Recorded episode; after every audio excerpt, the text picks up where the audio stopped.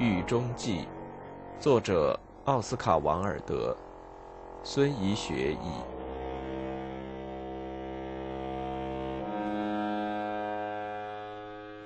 我用两个主题表现我自己：基督与艺术生活。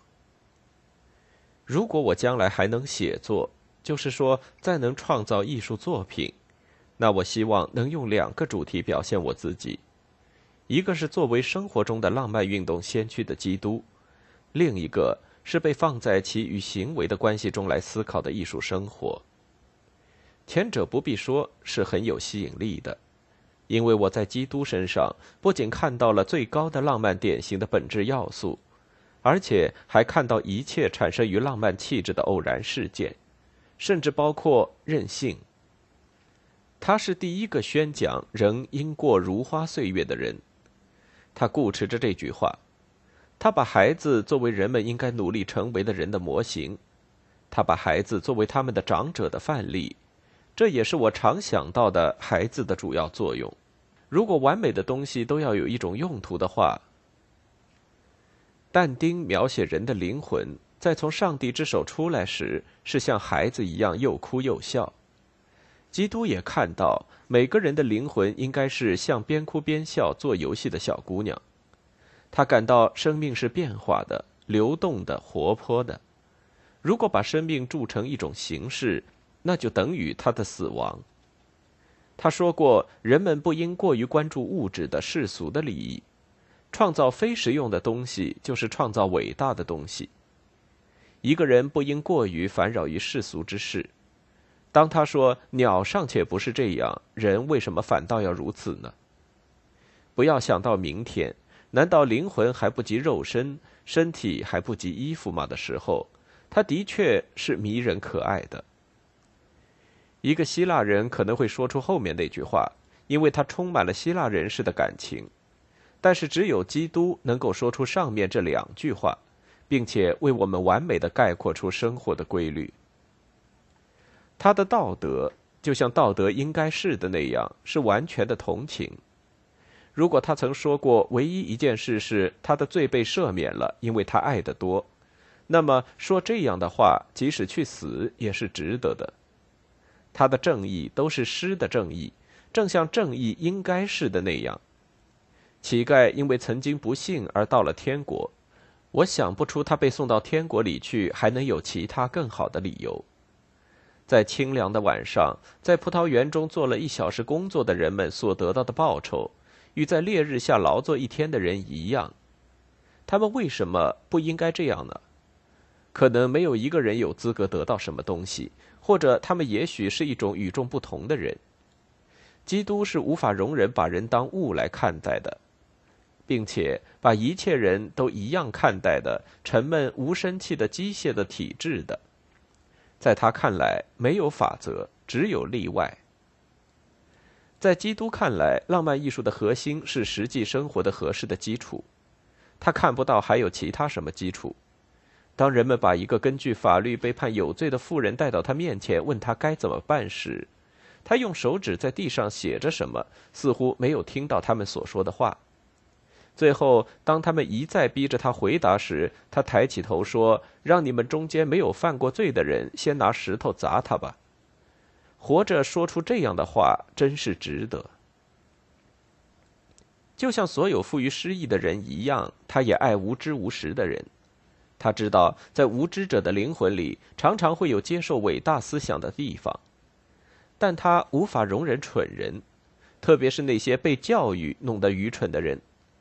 这样的人有许许多多，他们一点不了解的观点，是一种特殊的现代典型。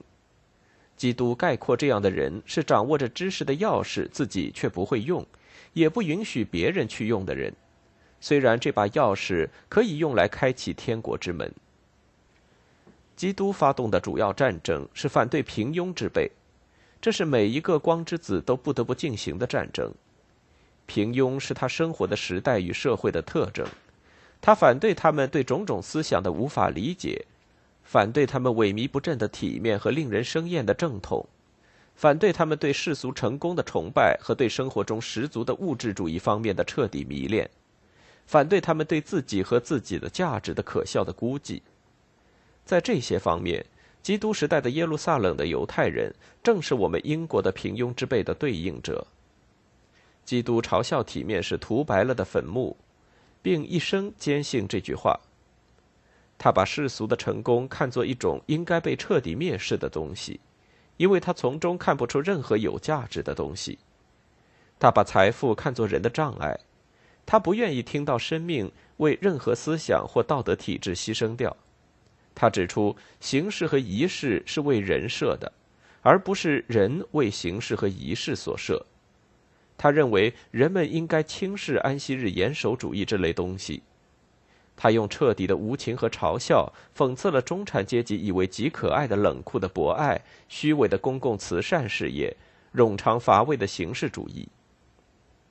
对我们来说，所谓正统不过是一种温顺的不明智的默认；而对他们来说，正统经他们之手就成了一种可怕的毁灭性的专制。基督把他们一扫而光，他表示精神自身是有价值的。他非常高兴地向他们指出，虽然他们一直在读法律和预言书，但他们实际上几乎毫不理解二者的真实意义。他反对他们像把薄荷和云香一点点调和起来那样，把每一个单独的日子慢慢调和成按既定的任务安排起来的固定的日常生活。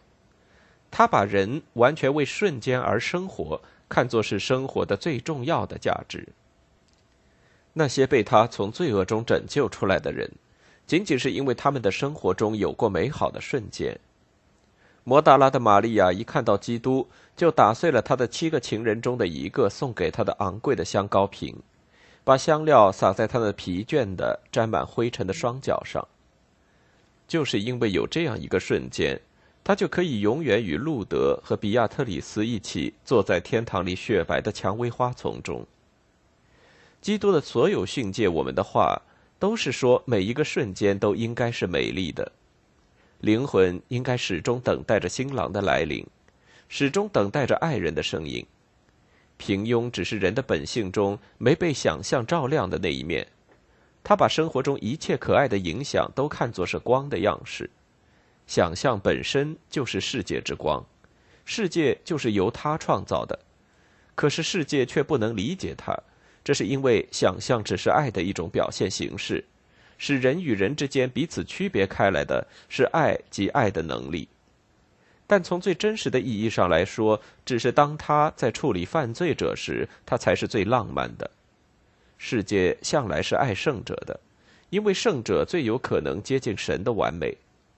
基督通过自身的某种神圣的本能，似乎一直是爱着犯罪者的。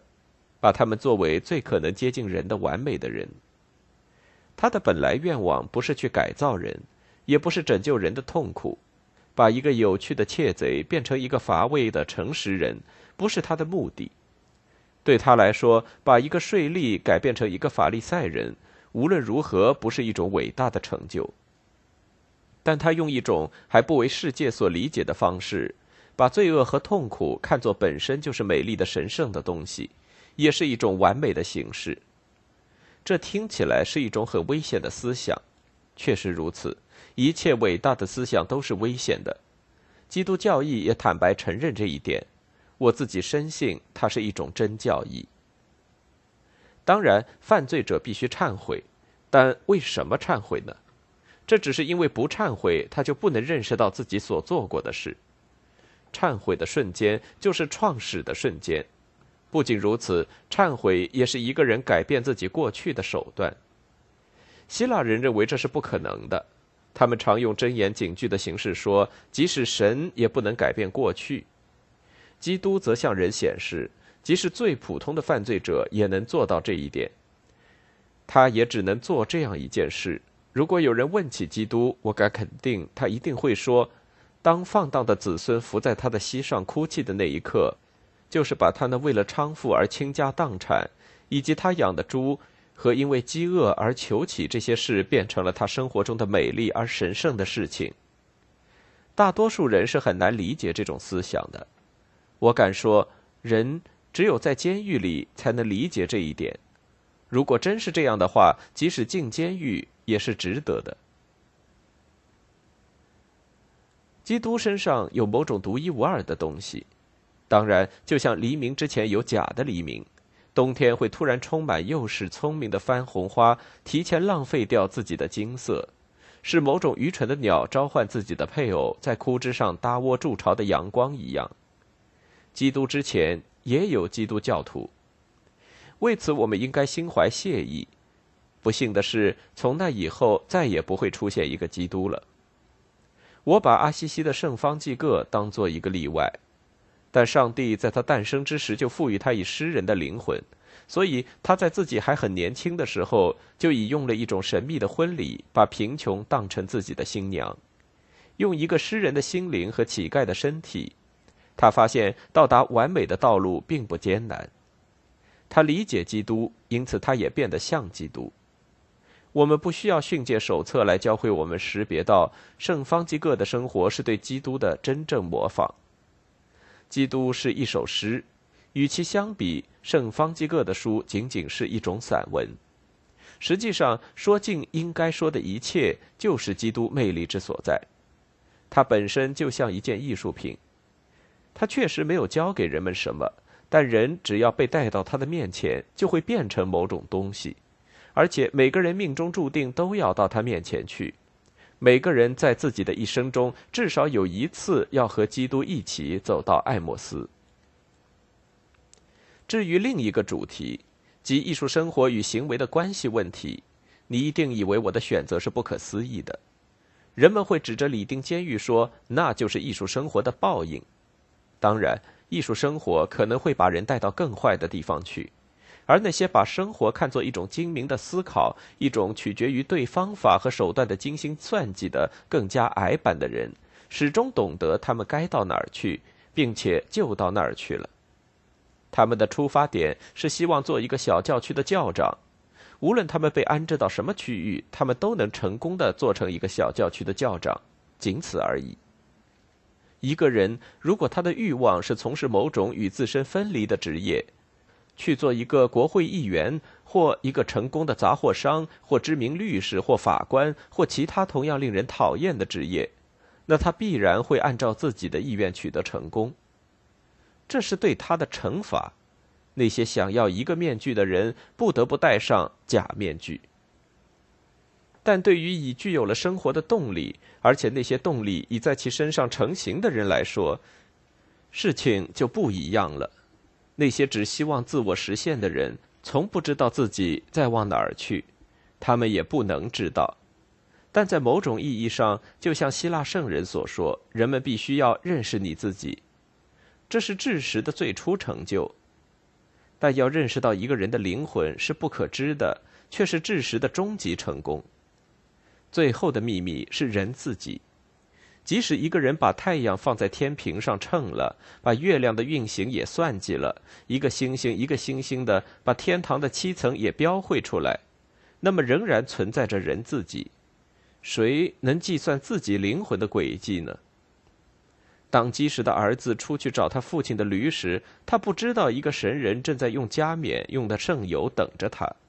他的灵魂已经成为了国王的灵魂。我希望我能生活的足够长，以能够创作出这样性质的作品。